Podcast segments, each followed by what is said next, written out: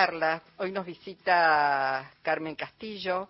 Ella es cineasta, escritora, documentalista, es chilena, ya le van a escuchar el tono enseguida, que identifica también a nuestros hermanos y hermanas tras la cordillera. Eh, Carmen tiene una historia increíble. Eh, eh, está muy reflejada además esta historia en sus trabajos, en sus películas.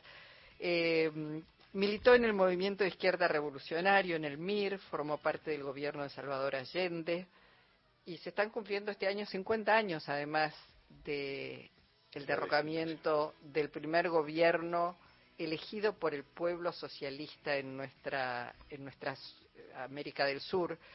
Eh, así que bueno, más que bienvenida. ¿Cómo estás, Carmen? Muchas gracias Luisa, Jorge, a todo el equipo por recibirme en Radio Nacional. Estoy muy contenta de estar en Buenos Aires junto a la editorial Tinta Limón que me invitó y estamos haciendo, conversando, escuchando. Han hecho proyecciones de algunos de los de tus películas, de tus mm. films. Eh, y vas a estar dando una charla, recordamos. Este... Esto va a ser mañana a las 6 de la tarde en el Centro Cultural Borges, Viamonte 525, una eh, charla con entrada gratuita, Cine, Memoria y Compromiso Político. Ana Caco Pardo entrevista a Carmen Castillo. Bueno. Gracias. Eh, Era Carmen muy jovencita cuando formaste parte del gobierno de Salvador Allende, ¿no? No, ya teníamos una larga vida. Lo que pasa es que no me están viendo los auditores, pero represento menos de la real edad que tengo. Yo voy llegando ya a los 80, o sea, eh, en esa larga vida eh, se dieron muchos pasos, muchas bifurcaciones, y entre ellas las de haber sido eh, profesora, historiadora, trabajando junto a muchos intelectuales, historiadores argentinos que llegaban a fines de los 60 y que revolucionaron y abrieron la mente de nosotros, los chilenos, ¿no? Que aunque vivimos del otro lado de la cordillera es como una isla, ¿no?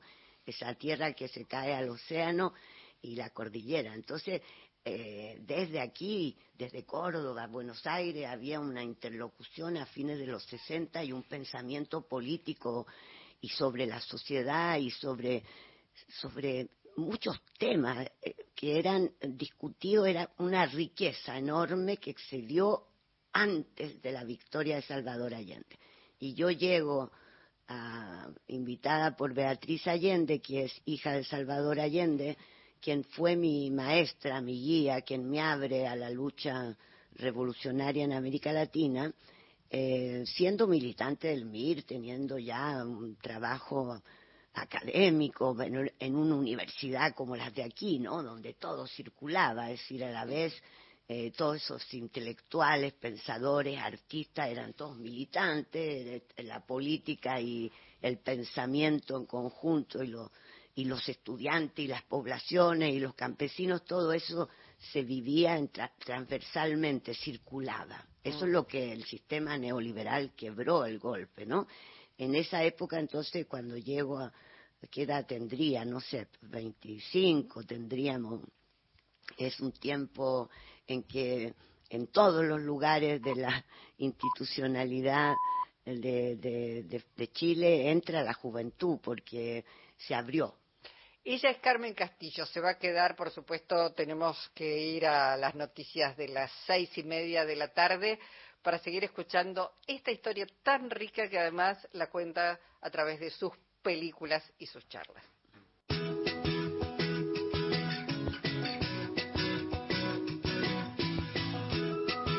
18 y 33, bueno, si te estás enganchando ahora con nuestro programa, está Carmen Castillo, chilena, cineasta, escritora, documentalista, está en Argentina, ha recorrido distintos centros culturales, va a estar en el Centro Cultural Borges mañana, recordemos otra vez. Así es, va a estar mañana a las 6 de la tarde en el Centro Cultural Borges, Viamonte 525, dando una charla con entrada gratuita de cine, memoria y compromiso político. Bueno, nos contaba hace un ratito que formó parte del gobierno de Salvador Allende y nos contaba esa, bueno, todos quienes tenemos determinada edad podemos recordar esa década particularmente, la década del 60-70, de una profunda discusión, de debates, de circulación de ideas.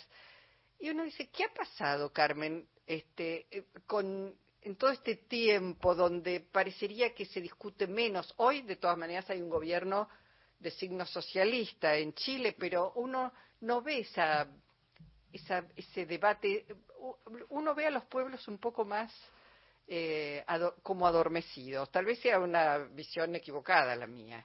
Luisa, no, es una visión que hay que descifrar. No tenemos todas las respuestas, pero a 50 años se ve claro, muy claro, que el golpe de Estado del 11 de septiembre del 73 detuvo por la brutalidad, por la fuerza, por la masacre para instaurar el miedo y destruir todo ese tejido social, porque el gobierno de Salvador Allende estaba ganando.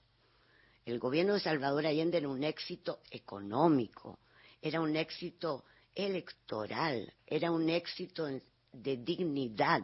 Había, por supuesto, una lucha de clases feroz, pero sin la intervención americana y sin una estrategia guiada, tuvieron y adelantaron el golpe para que no hubiera la salida que Allende institucional que Allende había previsto para ese mismo día. O sea, el odio a la igualdad para defender riquezas de cierto porcentaje pequeño de ese país, aplasta una experiencia democrática y, como usted decía, socialista, ambas cosas, ambas cosas. Todo el proyecto económico de nacionalizaciones fue un éxito. La autogestión, las cooperativas, la reforma agraria. Esa efervescencia estaba acompañada de un deseo de trabajar, de un deseo de ser, es la dignidad encarnada. Ese legado de Allende es la dignidad es el legado al porvenir, porque hoy vivimos en sociedades crueles, mm. donde no hay dignidad. Jorge. Sí, pensaba, ¿por qué ocurrió en Chile? ¿Por qué hubo un Allende en Chile y un gobierno socialista elegido, votado? Sé que hubo un antecedente, quizá muy breve, de un soviet en Chile que se remonta a por lo menos eh, 40 años antes, creo, del el Frente Popular. Claro, pero eh, era tan fuerte el socialismo y la izquierda en Chile que se convierte en un país que permite un gobierno elegido socialista. Salvador Allende era un pedagogo, un educador. Él creó la izquierda, en 1952 no había izquierda en Chile. El Partido Comunista estaba en la clandestinidad perseguido y él va a construir una izquierda reuniendo que con bases marxistas cristianas nacionales va a construir esa fuerza unida y una línea estratégica que finalmente en su visión en Chile debía pasar por la vía electoral. Entonces, se van a conjugar un movimiento allendista, la Unidad Popular, y nosotros, el MIR, no éramos una fuerza adversaria de ese allendismo. Eso es fundamental. El MIR fue una organización que nace el 65 y que piensa que la vía electoral no es viable, pero cuando vemos que el pueblo vota, si nosotros decimos trabajar con el pueblo y en el pueblo, y el MIR está inserto en los frentes sociales, no es un aparato militar, está allí creando fuerza, vamos a votar por Allende. Si no vamos y vamos y Allende va a ser de una inteligencia política extraordinaria porque nos lleva al gobierno, lleva al MIR como el grupo de amigos personales que aseguran su protección, porque el MIR tenía un trabajo de inteligencia en la Fuerza Armada y en la extrema derecha tan importante que logró en un momento determinado revelar que detrás del asesinato del general Schneider estaba la extrema derecha, Patria y Libertad, que no era una operación, etcétera. Entonces, ese proyecto era fundamental para los americanos, para el gobierno americano, destruirlo porque en Francia y en Italia estaba sucediendo lo mismo. Los franceses, la izquierda francesa iba a Chile para ver cómo ese éxito de Salvador Allende, ese programa que, llevó al, al triunfo electoral. Entonces había que liquidarlo. Imagínense que en América Latina esto funcionaba y no era la revolución cubana que llegó por las armas. Esto llegaba subiendo, subiendo el electorado. Claro, bueno, eh, esto desencadenó lo que después conocimos como Plan Cóndor, aplastar todos los movimientos. Eh, la represión, Luisa, fue feroz, pero primero fue masiva. Lo, el, fue masiva, había que desarticular todo y provocar un quiebre. Entonces, ese golpe de Estado que detiene por la fuerza es el odio a la igualdad, es el odio a una sociedad de iguales que son todos diferentes, pero que viven la postura de la igualdad, se sienten seres pensantes. Y basta ver el cine, el cine documental de la época, las películas de Patricio Guzmán, de Carlos Flores, de Raúl Ruiz, muestran eso. Esas imágenes muestran que ese resplandor alegre de esa sociedad entera en estado amoroso fue lo que se aplastó. Entonces ahora el problema. Y que eso es posible, que eso era posible. Y es posible.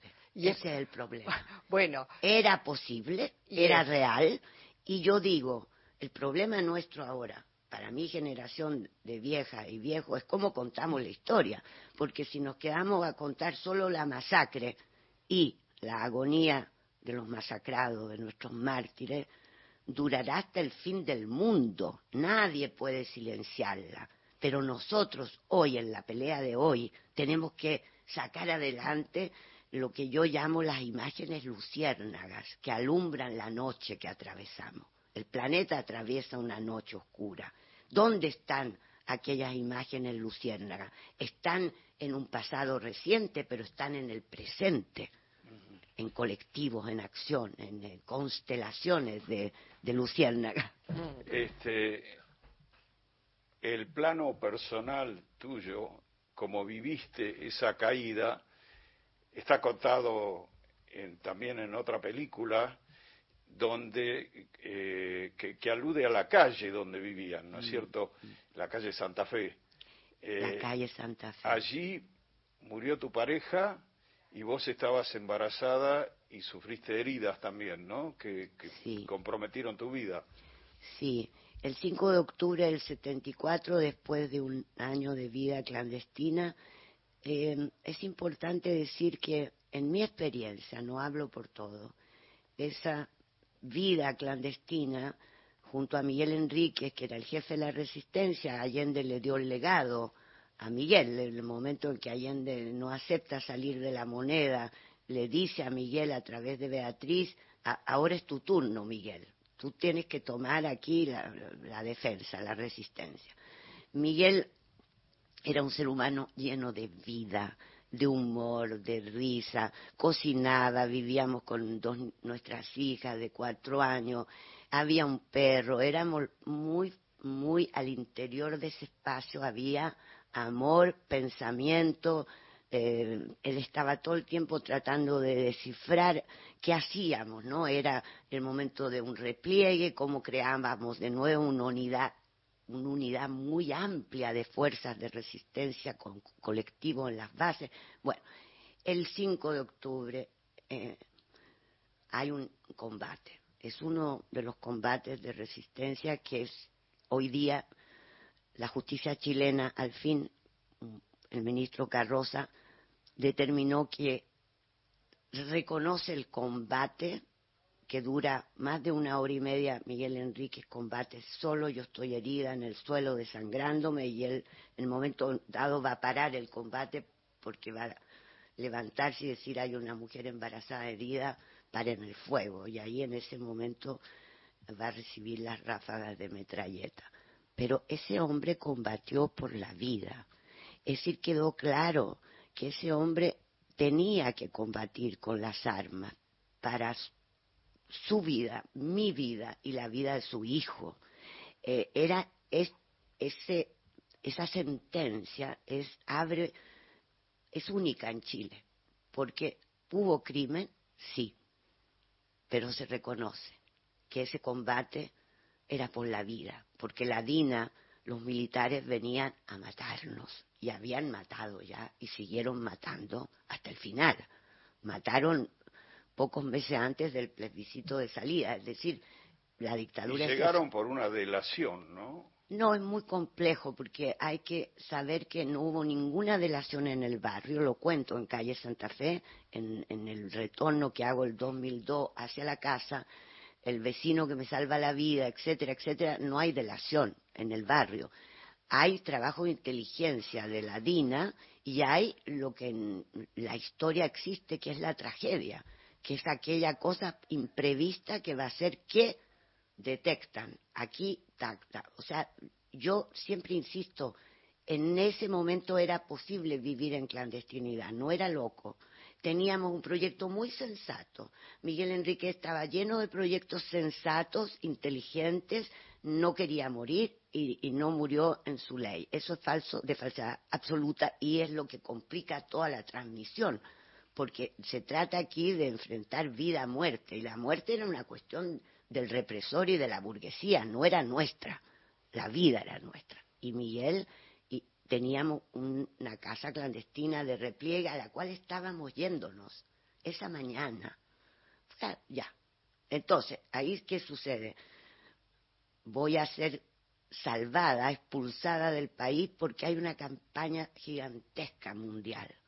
Y voy a poder, entre los gestos de bien de los héroes reales, ¿cuáles son los héroes de esta historia? No es Miguel Enrique, no soy yo, el héroe es el vecino que atraviesa la balacera y me salva la vida porque va a exigir que la ambulancia, etcétera. Entonces, los gestos de bien anónimos de la gente del pueblo, trabajadores, humildes, que nunca tuvieron reconocimiento, es igual que el no reconocimiento que no existe aún en Chile a las mujeres que desde el 83 buscan a los desaparecidos. En fin, toda esa historia ustedes han hecho un trabajo inmenso en relación a lo nuestro, ¿no? Que el trabajo ha sido muy muy lento y etcétera. Pero eh, lo esencial es decir que sí, allí hay un quiebre y mi vida de mujer libre, enamorada, militante, comprometida, en fin, se acaba. Ahí se muere una mujer. Hoy, hoy, este, Carmen, vivís en, en eh, Francia o vivís en Chile. Eh, eh, vivo en los dos lugares. O sea, no quiero que en este momento me digan dónde quieres vivir porque no puedo pasarme ni del uno ni del otro. Entonces, mientras me dé el físico, voy a mantener esa importante relación que tengo en Francia, que yo también he pensado en el último tiempo que también hay que decir, puesto que no me mataron, es una máquina de matar imperfecta. No mataron a todo el mundo. Puesto que no me morí de pena, ni me suicidé en el exilio, puesto que decidí vivir la experiencia del exilio en un país tremendamente solidario que nos dio oportunidades a todos los latinoamericanos para insertarnos, ¿eh? y a mí me regaló el cine, trabajo, amores, hijos, estoy viva, pero no puedo sino dialogar en permanencia con aquella que de alguna manera se quedó viva para algo, ¿no? Para contar, digo yo, de manera perfecta o imperfecta, no sé, estoy buscando siempre cómo contar. Gran parte de, tu, de tus trabajos son testimoniales autobiográficos, pero no todos autobiográficos. Hay, hay eh, otras historias que fuiste replicando, pero que siempre hablan de ese continuo de la lucha que no cesa. Exacto.